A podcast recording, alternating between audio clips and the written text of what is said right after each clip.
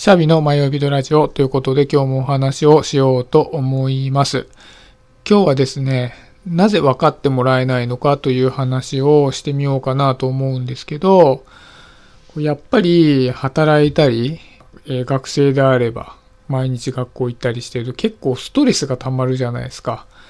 でね、集団生活で気分が追い込まれた感じになればなるほど、誰も自分のことなんて分かってもらえないんだ、みたいな、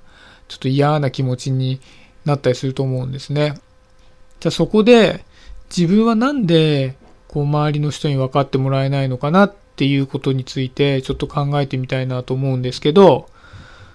あの、ちょっと一つね、僕がすごい好きな言葉を紹介しようかなと思うんですけど、これ、文章表現のインストラクターをやられている山田ズーニーさんという方の言葉で、表現されない事故は無に等しいっていう言葉があるんですね。これ本の一節なんですけど。で、まあそのまんま解釈すると、周りに対して自分はこうだっていうのが表現されていないんであれば、周りは自分のことを分かってくれようがないんだから、自分っていうのはないに等しいんだよっていう、まあ、言葉ですよね。だから、こう、誰も自分のことなんて分かってもらえないんだっていうふうに思った時に、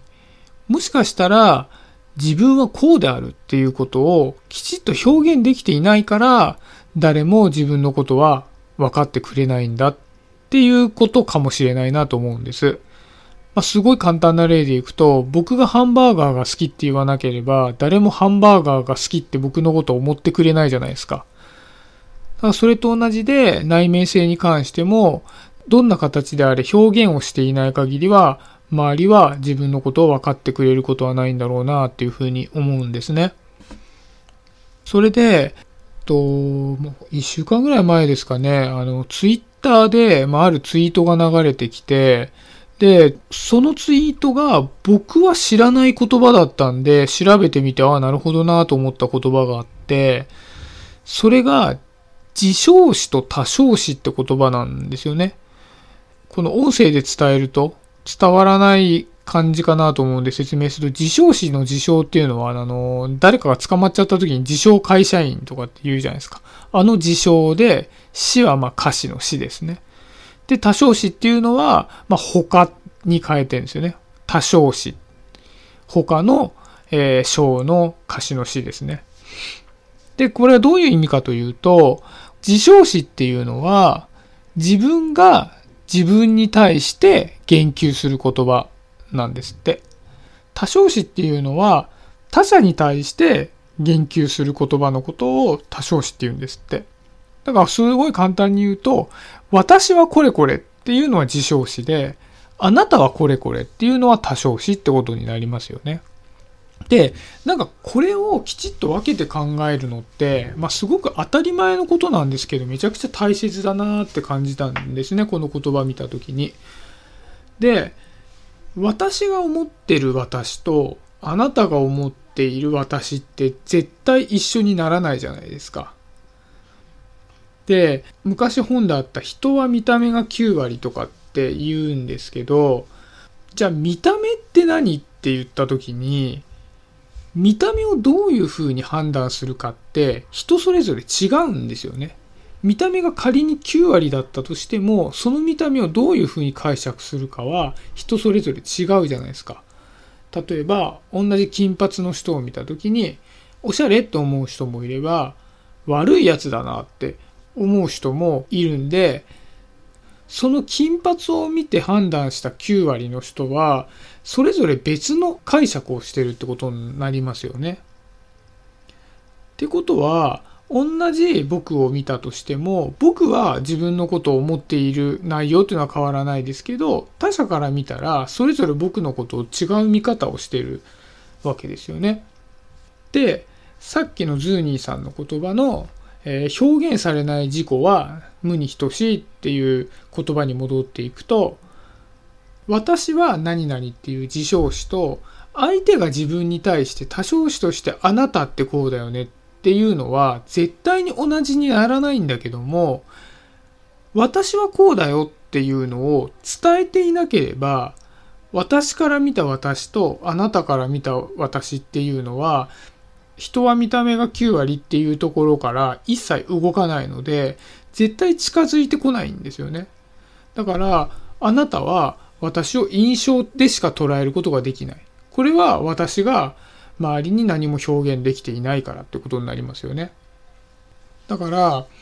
一番最初の、まあ、誰も自分のことを分かってくれないっていうことで言うんであれば本当に誰も自分のことを分かってくれてないって思うんであればそれは周りの課題ではなくて自分の表現不足っていう課題を疑わなきゃいけないってことですよね。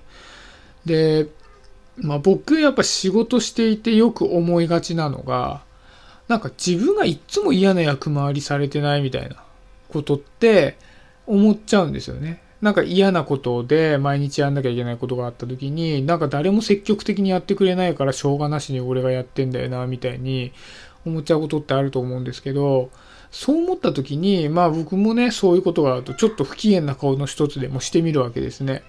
でもそれでも周りは全然やってくれなかったりしてでそうした時にじゃ自分がちょっと不機嫌な表情をしてそれで分かってもらおうとしたのであれば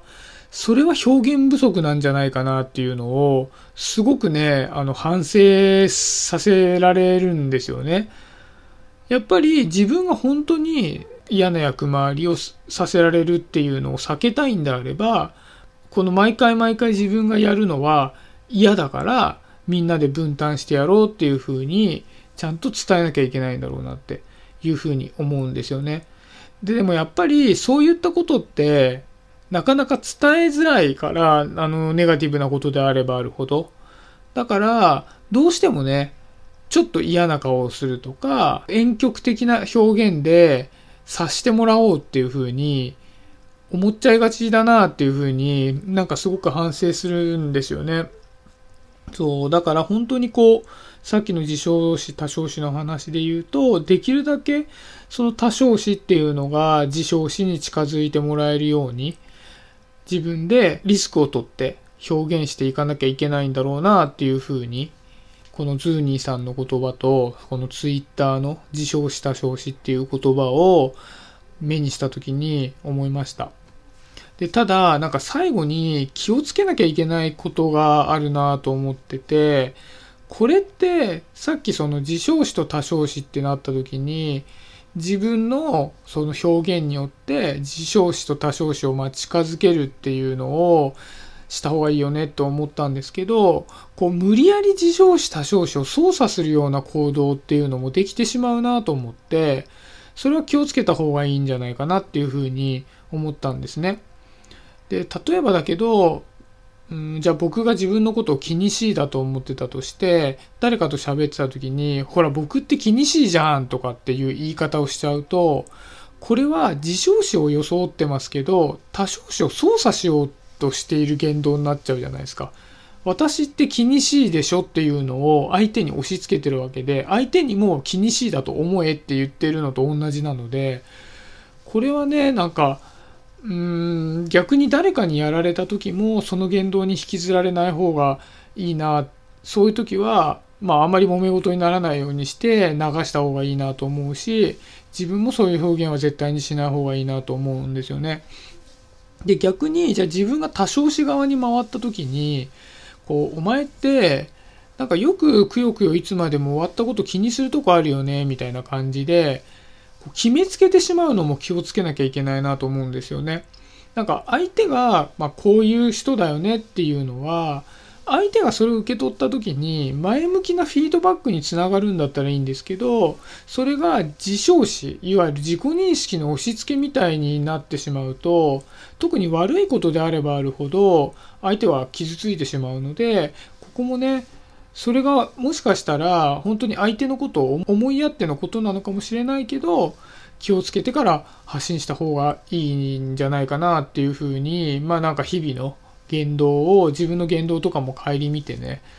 思いました。まあそういうところでねなかなかやっぱりこう自分のことを周りの人が分かってくれないと思ってると悲しい気分になっちゃうかもしれないけどもできるだけねこう少しリスクに感じるかもしれないけども